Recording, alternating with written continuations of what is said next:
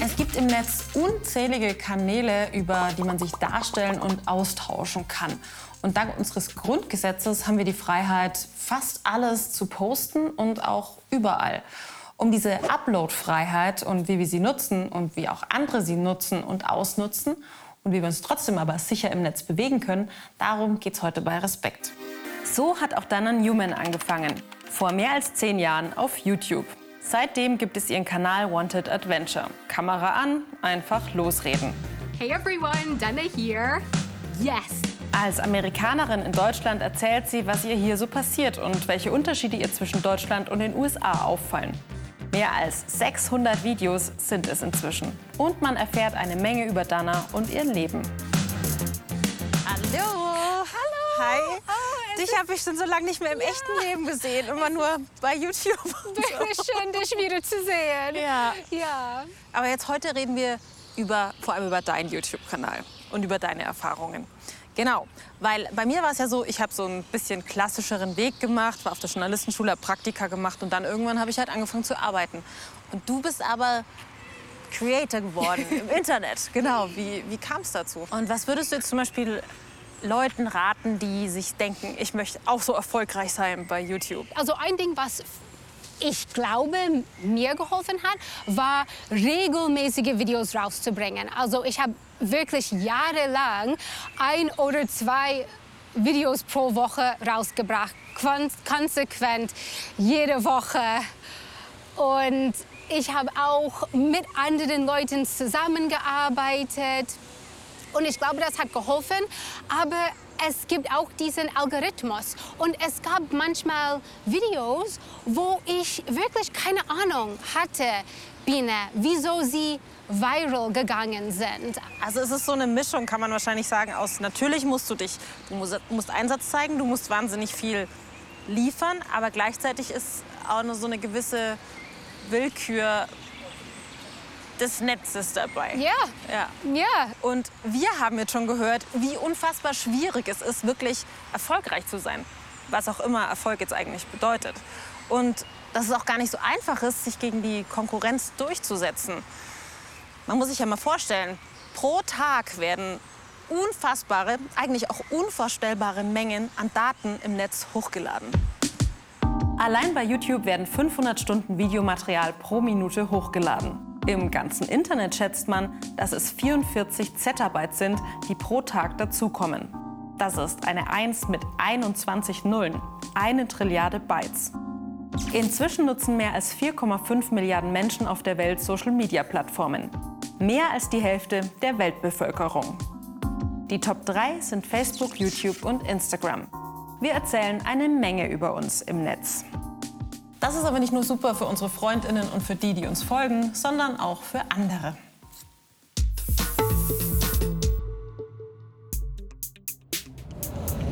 Ob beim Online-Shopping oder mit Kundenkarte im Kaufhaus, ob in den sozialen Netzwerken oder beim Arztbesuch.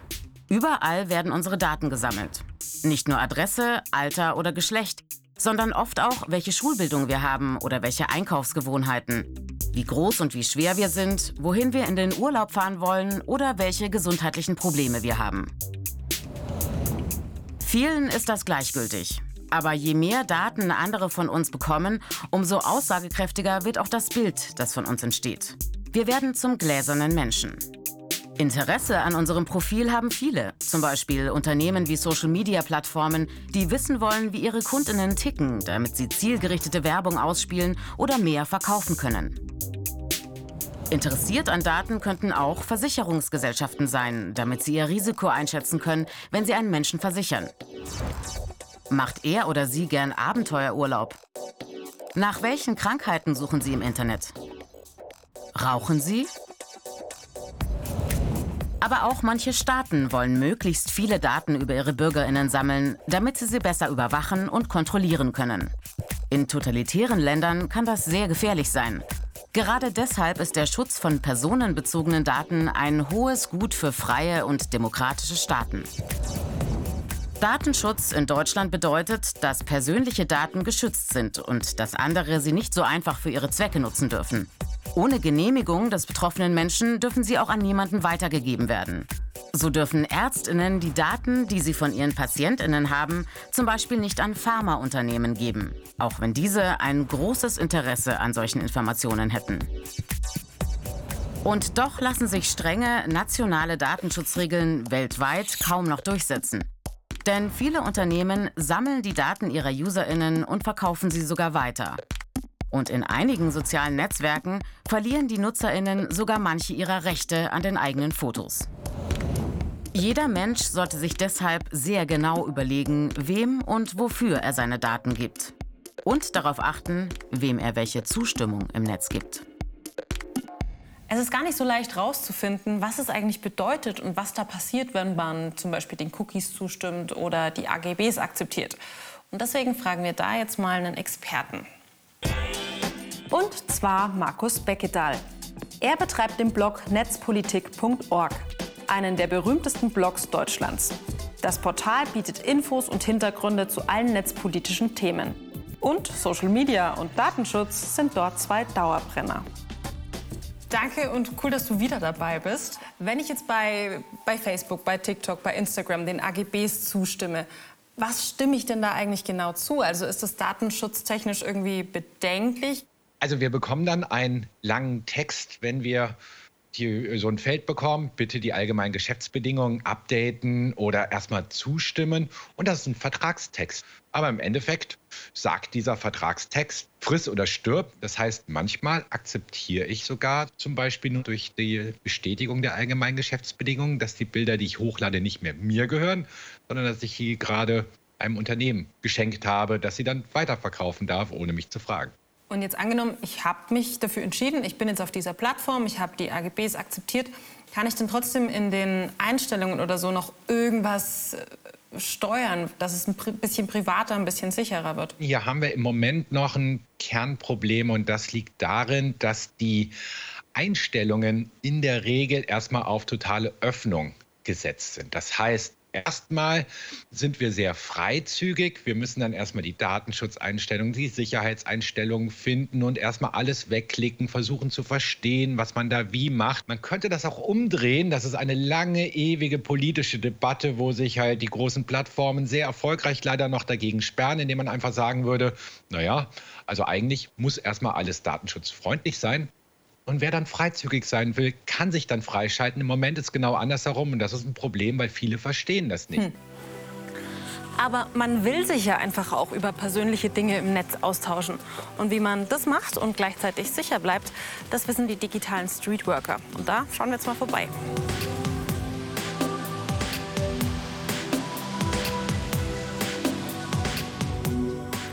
Ja. Hallo. Ich bin Sabine. Ich bin der Eike. Und ich freue mich, dass ich euch gefunden habe, weil ich muss sagen, ich, ich kannte euch vorher gar nicht. Ne? Und ich könnte mir vorstellen, dass ich da nicht die Einzige bin, den, der so geht. Ähm, wie finde ich euch? Wie komme ich auf euch überhaupt? Ja, also wir haben eine Projektseite, die heißt digitalstreetworkbayern.de. Die siehst du hier auch. Und das Konzept ist folgendes: Man sieht so gesehen kurz eine Beschreibung von dem Projekt. Und wenn man hier zum Beispiel runterscrollt, dann sieht man äh, das ganze Team. Wir sind zwölf Menschen und haben so ein bisschen Spezialisierung eigene. Und dann kann man im Prinzip einfach zum Beispiel jetzt auf mein Profil draufgehen, auf so einen Linktree und kann sich einfach aussuchen, über diese Plattform hätte ich gerne Kontakt mit dieser Person und würde über alle Themen schreiben, die mich gerade betreffen. Wir bieten einerseits natürlich über Content die Möglichkeit, mit uns Kontakt aufzunehmen, aber andererseits schreiben wir zum Beispiel auch aktiv Leute an. Das ist auch ein großer Teil unserer Arbeit. Hey, du hast das das geschrieben ähm, und willst vielleicht mal mit uns darüber reden? Vielleicht können wir dir weiterhelfen. Wenn jetzt Leute euch gerne kennenlernen wollen würden, Gibt es da Möglichkeiten? Hm, das ist die richtige Frage, weil dafür haben wir ja so gesehen den Content. Die Leute sehen, wir produzieren dazu Dinge. Wir haben Videos zum Beispiel produziert zu Mental Health Geschichten. Und hier habe ich zum Beispiel so eine kleine Wolke, die über den Menschen schwebt und einfach einen Text drunter. Wenn es dir schlecht geht, schick mir gerne eine DM. Du kannst mich jederzeit ansprechen. Hey Leute, kurzer Einwurf. Ich wollte bloß kurz sagen, dass ihr auch dann Hilfe verdient habt, wenn es euch nicht extrem schlecht geht. Wenn ihr gerne Unterstützung hättet, aber nicht wisst wie, schickt mir einfach eine DM und wir gucken zusammen weiter. Tschüss! Sich austauschen in sicherer Umgebung mit Menschen, die vertrauenswürdig sind. Das ist das Angebot der digitalen Streetworker.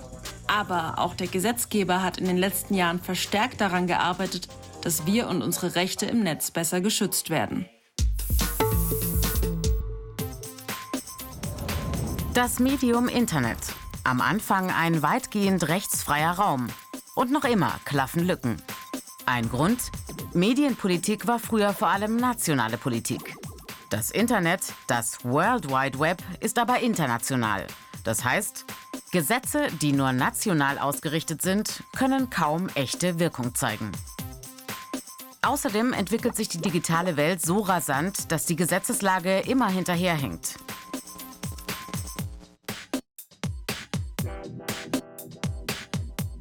Ein großer Sprung nach vorn im April 2022.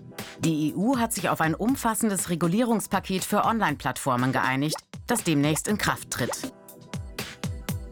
Eine Art Grundgesetz fürs Internet.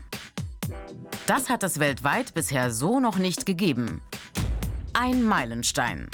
Die Regelungen dürften auch über Europa hinaus Strahlkraft haben, weil sie die globalen Online-Giganten deutlich mehr in die Pflicht nehmen. Mit dem Digital Services Act, dem Gesetz über digitale Dienste. Das Grundprinzip dieses EU-Gesetzes? Alles, was offline illegal ist, soll auch online illegal sein. Und je größer die Plattform, desto mehr Pflichten hat sie zu erfüllen. Sehr große digitale Plattformen und Dienste mit monatlich mehr als 45 Millionen aktiven Nutzerinnen müssen unter anderem ihre Algorithmen transparent machen. Auf ihnen basieren zum Beispiel die Empfehlungen, die Userinnen bekommen. Mehr Rechte für Nutzerinnen auch, wenn es ums Löschen von Inhalten geht. Außerdem müssen die großen Player darüber wachen, dass zum Beispiel keine illegalen Inhalte verbreitet werden. Und sie müssen Manipulationen, die sich auf die Demokratie und die öffentliche Sicherheit auswirken könnten, unterbinden. Ebenfalls in der Liste der Regelungen der besondere Schutz von Minderjährigen. Zielgerichtete Werbung an Minderjährige wird untersagt, auch die Verwendung ihrer personenbezogenen Daten. Außerdem im neuen Verordnungspaket der Digital Markets Act, das Gesetz über digitale Märkte. Dieses Gesetz vom März 2022 soll einen fairen Wettbewerb möglich machen und beschränkt die Macht marktbeherrschender Digitalkonzerne. Das Gesetz nennt konkrete Verhaltenspflichten für große Digitalunternehmen, die sogenannten Gatekeeper. An ihnen kommen Userinnen beim Surfen oder Online-Einkaufen kaum vorbei. Gatekeeper dürfen ihre Marktmacht und ihren Datenschatz nicht mehr zum Nachteil kleinerer Wettbewerber ausnutzen. Zum Beispiel dürfen sie sich bei Angeboten an Userinnen nicht selbst im Ranking nach oben stellen. Mit diesem neuen Regulierungspaket hat Europa jetzt weltweit die strengsten Regeln. Digitale Start-ups bekommen so mehr Chancen und die Userinnen mehr Freiheit und zugleich mehr Schutz im kommerziellen und sozialen Raum Internet. Institutionen wie zum Beispiel Lobby Control bezweifeln allerdings, ob sich die Regeln in der Praxis gut anwenden und auch durchsetzen lassen. Upload und Download. Wir haben also die Freiheit, uns auszutauschen, die Freiheit, uns zu informieren. Und wenn man da so ein bisschen aufmerksam ist und sich nicht irgendwie manipulieren lässt oder auf irgendwelche Fallen reinfällt, dann ist das Internet einfach nicht nur eine Chance für unsere Demokratie, sondern einfach ein riesengroßer Raum mit wahnsinnig vielen Möglichkeiten.